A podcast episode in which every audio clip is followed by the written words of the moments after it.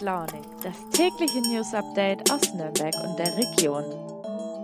Hallo und herzlich willkommen zu einer neuen Woche Früh und Launig. Jetzt wieder mit mir, der Nina. Ja, einigen von euch geht es wahrscheinlich wie mir. Ihr hattet bis jetzt Urlaub, Studiebreak oder Ferien und naja, heute beginnt wieder der Ernst des Lebens.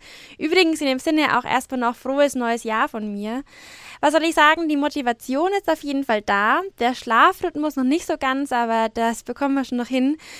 Nicht alle hatten den Luxus wie ich, über die Feiertage und Silvester frei zu haben. Äh, vorneweg natürlich viele Pflegerinnen und Pfleger in Krankenhäusern. Und da kommen wir auch schon zu einem Thema, das auch 2020 weiter da ist und uns begleitet, nämlich Corona. Mein Kollege Christoph Benisch von den Erlanger Nachrichten war vor dem Jahreswechsel mal einen Tag auf einer Intensivstation der Uniklinik Erlangen. Ja, wie das war, berichtet er uns das dann gleich im Podcast. Außerdem sprechen wir heute über einen Franken, der vor zehn Jahren heimlich in die Sink sinkende Costa Concordia eingedrungen ist und über einen jungen Mann aus der Nähe von Gunzenhausen, der auf die Walz geht. Was das ist, hört ihr gleich. Jetzt erstmal Kaffeetassen hoch und los geht's.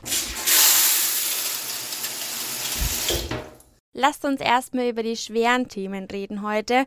Und die haben momentan noch immer mit Corona zu tun. Dass die Situation auf den Intensivstationen schwierig ist, das ist keine große Neuigkeit. Es stimmt zwar optimistisch, dass die neue Omikron-Variante wohl weniger zu schweren Krankheitsverläufen führt, trotzdem verbreitet sie sich schnell und immer mehr Menschen erkranken. Übrigens auch der Nürnberger Oberbürgermeister Markus König. Er teilte am Wochenende via Twitter und Instagram mit, dass er auch erkrankt ist. Er ist zwar dreifach geimpft, aber er hat sich trotzdem angesteckt. Ja, und das dürfen wir echt nicht aus den Augen verlieren und auch, dass Intensivstationen noch immer sehr ausgelastet sind. Mein Kollege Christoph Benisch aus Erlangen konnte sich selbst mal ein Bild von der Lage auf einer Intensivstation der Uniklinik machen. Hi Christoph, du hast die Mitarbeiterinnen und Mitarbeiter auf der Intensivstation der Nephrologie in Erlangen ein eine Frühschicht lang begleiten dürfen. Äh, was ist dir denn von diesem Termin am stärksten in Erinnerung geblieben? Ja, viele Eindrücke, die sehr intensiv waren, muss ich sagen. Man ist ja nicht alle Tage auf einer Intensivstation, das schon mal ganz grundsätzlich.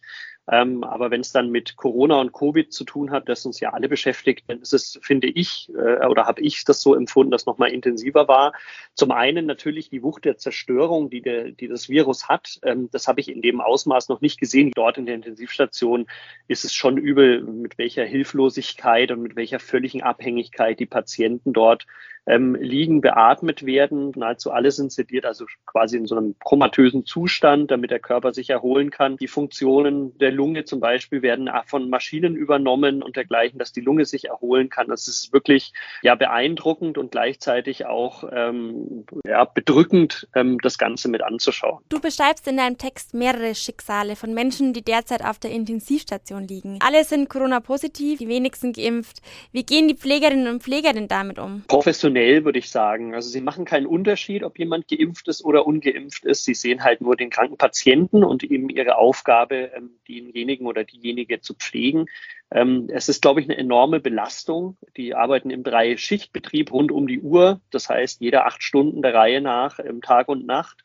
Ähm, es ist aber doch beeindruckend, mit welcher Fürsorge die sich um die Patienten kümmern und nicht fragen, ähm, wer das ist und was der Hintergrund ist, ob die geimpft sind, ob die Corona ernst nehmen oder nicht. Fakt ist, die sind halt da, denen geht's ganz, ganz schlimm. Ähm, oft ist es so, dass die nur von Maschinen am Leben noch gehalten werden und auch die Ärzte und die Pfleger mit dieser sehr schwierigen Situation sehr gut umgehen, dass es in erster Linie nur noch Hoffnung gibt. Also man kann da ganz wenig dann noch machen, sondern man muss eigentlich nur abwarten und hoffen, dass der Körper sich regeneriert. Und ähm, das machen die sehr, sehr professionell, aber ich finde fast zum Teil auch äh, direkt liebevoll, wie sie mit den Patienten dort umgehen. Also und vor allen Dingen äh, natürlich eine enorme Sicherheit, die sie dort ähm, an den Tag legen. Also sie ziehen sich mehrfach um. In, in den acht Stunden, in denen ich dort war, haben wir uns elfmal am Ende umgezogen, weil man jedes Mal, wenn man einen Raum mit einem schwer kranken Covid-Patienten verlässt oder betritt, sich jedes Mal komplett umziehen muss und halt gucken muss, dass man äh, keine kontaminierten Gegenstände oder Kleidung oder was auch immer dann aus dem Zimmer mit rausschleppt ähm, ins nächste Zimmer. Du hast ja auch mitbekommen, wie es ist, wenn Menschen beatmet werden müssen. Kannst du uns kurz beschreiben, was da passiert? Ja, die Patienten sind, wie ich schon gesagt habe, in einem, in einem komatösen Zustand. Das heißt, die kriegen davon selber dann ähm, in der Regel nichts mit ähm, haben einen relativ großen Tubus im Mund, der in den Hals reinführt bis in die Lunge. Dort eben eine, eine Maschine beatmet äh, die Patienten. Ähm, es ist so, dass man auf einem Monitor sehen kann, wie häufig die Maschine das Atmen übernimmt. In meinem Fall war es jetzt zum Beispiel auch in dem geschilderten Fall, dass es 16 Mal in der Minute ähm, geatmet wird und 14 Mal davon macht die Maschine, nur zweimal schafft der Patient alleine. Der Brustkorb hebt und senkt sich dadurch natürlich, weil die Luft rein und raus geht. Das sieht aber alles sehr mechanisch aus, also eigentlich fast unwirklich, fast unmenschlich ein bisschen. Und äh, viele Patienten, denen es dann ganz schwer und ganz schlecht geht, deren Lunge schon, schon sehr angegriffen ist, ähm, die haben noch eine extra Maschine dann am Bettende stehen, wo quasi zwei fingerdicke Schläuche in die Beine gehen, jeweils äh, links und rechts im Leistenbereich, wo das, das sauerstoffarme Blut abgepumpt wird aus dem Körper, regelrecht in, in der Maschine mit Sauerstoff angereicht. Also exakt diese Funktion, die die Lunge eigentlich für uns macht und auf der anderen Seite dann wieder ins Bein bis unmittelbar vor die Herzkammer mit, mit Sauerstoff angereichert wieder zurück in den Körper kriegt. Also man nochmal, es ist wirklich nichts Schönes und ähm, aber es ist natürlich schon beeindruckend, dass das funktioniert und dass wir, wir uns so helfen können, ähm, kranken Patienten, kranken Menschen. Aber diese Hilflosigkeit und diese völlige Abhängigkeit ähm, von Maschinen, das ist schon wirklich was, was sehr, sehr, sehr bedrückend ist. Ja, was du gesehen hast, beschreibst du ja in einem Text. Und da würde mich jetzt auch mal interessieren, wie denn die Reaktionen darauf waren. Die Reaktionen sind tatsächlich sehr unterschiedlich, wie ich sie eigentlich selten auf, auf Texte in dieser, in dieser Breite bekomme. Es gibt äh, zum Glück, wie ich finde, eine ganz, ganz große Mehrzahl, die das genauso sieht wie ich.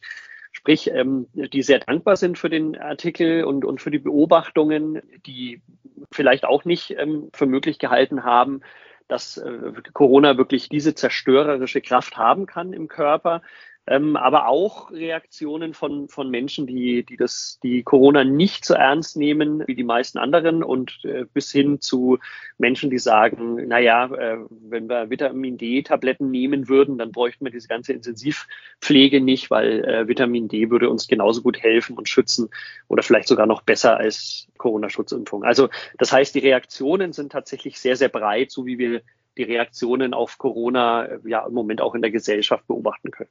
Vielen Dank, Christoph.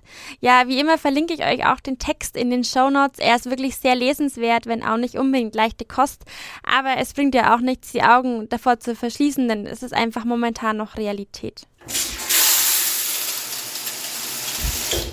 Kommen wir zum nächsten Thema und da machen wir eine kleine Zeitreise. Im Januar vor zehn Jahren, also 2012, da hätte ich mir wohl schon mal Gedanken über das anstehende Abi machen sollen. Was außerdem passiert ist, Lionel Messi wird zum dritten Mal Weltfußballer des Jahres, irgendwie auch nichts Neues. Martin Schulz wird erstmals zum Präsidenten des Europäischen Parlaments gewählt und in Italien havariert das Kreuzfahrtschiff Costa Concordia. Das letzte Ereignis ging als größte Schifffahrtskatastrophe der modernen Kreuzfahrt in die Geschichtsbücher ein. Ähnlich wie die Titanic 1912, also vor knapp 100 zehn Jahren kollidierte das Schiff mit einem Felsen und sank. Schuld am Unglück war der Kapitän, der zu dicht an einer Insel vorbeigefahren war. Dafür musste er sich dann tatsächlich auch verantworten und wurde zu zwölf Jahren Haft verurteilt. Die traurige Bilanz des Unglücks 32 Menschen starben, darunter auch zwölf Deutsche. Noch lange Zeit danach lag das Schiff am Unglücksort an der toskanischen Küste und wurde zu einem beliebten Fotomotiv. Einem Fotofotografen, Jonathan Kilowski, gelang es sogar, Bilder aus dem Inneren des Wracks zu schießen. Einfach war das Ganze nicht. Wie er berichtet, wurde er beim ersten Versuch von der Küstenwache geschnappt. Er hat versucht, mit dem Schlauchboot an das Schiff zu paddeln und wurde da eben entdeckt und zurück an den Strand begleitet. Ihn hat das Ganze aber irgendwie nicht losgelassen losgelassen und er wagte zwei Wochen später noch einen Versuch und da hatte er Glück.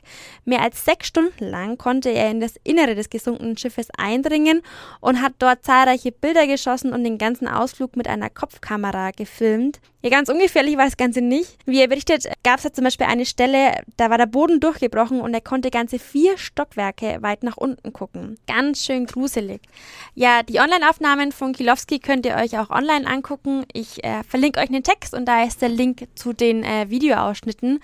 Der Fotograf aus Fürth widmet sich übrigens immer noch verlassenen Räumen. Derzeit beschäftigt er sich mit dem ehemaligen Quelleareal hier in Nürnberg.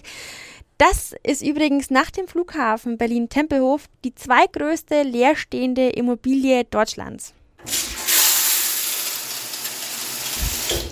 Jetzt wird's mal ein bisschen optimistischer hier. Habt ihr denn schon mal was von auf die Walz gehen gehört? Das hat mit einer Dampfwalze ungefähr nichts zu tun. Es ist nämlich ein Brauch aus dem 12. Jahrhundert und zwar für junge Handwerker. Sie ziehen nach ihrer Lehre los, um ihre Fertigkeiten auszubauen und andere Regionen kennenzulernen. Sie gehen also auf Wanderschaft. Klingt sehr mittelalterlich, das ist es auch, aber der Brauch lebt bis heute fort. Und ja, auf Wanderschaft geht jetzt mittlerweile ganz ohne eigenes Auto, ohne Handy und ohne festes Ziel. Und diese Herausforderung, der stellt sich jetzt auch David Müller aus Streudorf bei Gunzenhausen. Der 27-Jährige startete letzte Woche in der Nähe von Treuchtlingen seine eigene Walz. Bis April letzten Jahres arbeitete er noch als Anlagenmechaniker in der Region. Den Job kündigte er aber und zog erstmal nach Norddeutschland, um Schmied zu lernen. Ja, was er dort gelernt hat, hat er auch gleich mal umgesetzt und für den guten Zweck eingesetzt, denn er half nach der Flutkatastrophe im Ahrtal bei den Aufräumarbeiten, indem er mit einigen Berufskollegen Meißel für die Abbrucharbeiten herstellte. Jetzt geht er auf die Walz und sein erstes Ziel ist erstmal Erfurt. Dann soll es weiter nach Österreich gehen. Ja, laut Walzregeln darf er erst im zweiten Jahr Jahr den deutschsprachigen Raum verlassen. Im dritten Jahr steht ihm dann quasi die ganze Welt offen. Genau drei Jahre und einen Tag will David Müller unterwegs sein. Sein Heimatort darf er in dieser Zeit nicht zu nahe kommen oder ihn durchreisen. So besagen es die strengen Walzregeln. Verabschiedet wurde Müller von seinen Feuerwehrkollegen und Handwerkskameraden. Was ich ganz witzig finde, vom Start seiner Reise haben auch andere äh, Walzreisende erfahren über Mundpropaganda, weil die haben auch keine Handys und so dabei. Das muss man sich heute erstmal vorstellen. Ja, und die kamen dann spontan zu einer kleinen Feier nach Windischhausen. Das liegt bei Treuchtlingen und ist der Startort für Davids Walz. Ja, nach einer kleinen Feier ging die Wanderschaft dann los. Zuerst äh, startete das Ganze mit einer Zeremonie, dem sogenannten Spinnermarsch. Ja, da zog der Schmied durch den äh, Startort seiner Reise und dabei wurde sein Handy außer Betrieb gesetzt. Denn die Ehre verbietet es, ständig in Kontakt mit den Angehörigen zu bleiben. Ganz schön streng diese Regeln. Er hat also auch kein Google Maps, um ja, sich orientieren zu können. Das Einzige, was ihm äh, gegeben wurde, war eine Papierlandkarte. Wir wünschen Ihnen auf jeden Fall viel Glück und gute Reise und wer weiß, vielleicht schaut er ja heute in drei Jahren und einem Tag auch bei uns mal vorbei und berichtet von seiner Reise. Ja, das war's auch schon wieder für heute. Ich muss sagen, die letzte Geschichte von David Müller und seiner Walz hat mich echt irgendwie ein bisschen motiviert und ich hoffe auch ihr habt ein bisschen Lust bekommen, jetzt richtig durchzustarten. Also auf zu den unbeantworteten Mails, den ungelernten Uniskripten, ja und was auch immer da auf euch wartet. Wenn David ohne Handy und ohne festes Gehalt durch die Welt reisen kann, dann überstehen wir auch diesen Montag. In diesem Sinne, habt einen guten Start in die Woche, bleibt gesund, bleibt optimistisch. Wir hören uns morgen wieder, eure Nina.